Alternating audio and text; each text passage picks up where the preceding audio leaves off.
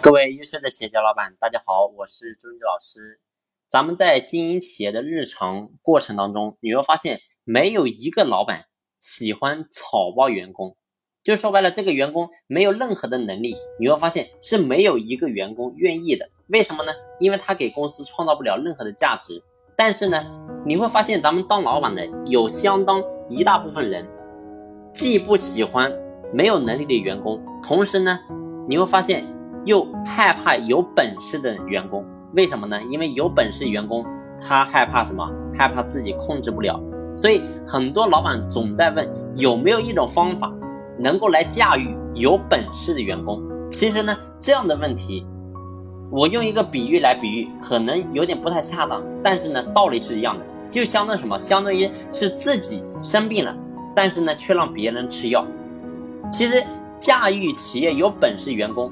咱们靠控制是不行的，你会发现，如果说你靠控制，他只会走得更快，离职的更快。而怎么样才能够真正的留住他呢？其实唯一的方式就是让自己更有本事，从内心去征服他。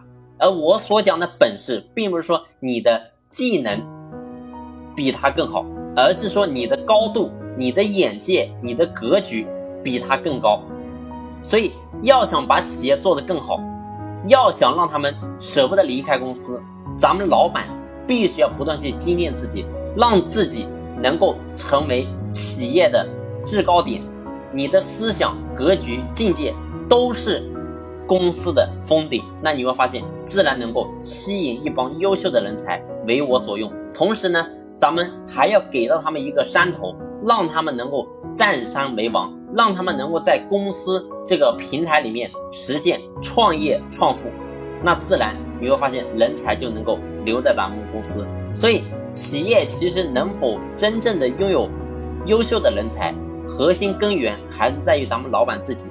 你能否有能力做到这一切，这个点非常重要。所以，老板必须要懂得给自己布局，给员工空间，激发员工的野心跟欲望。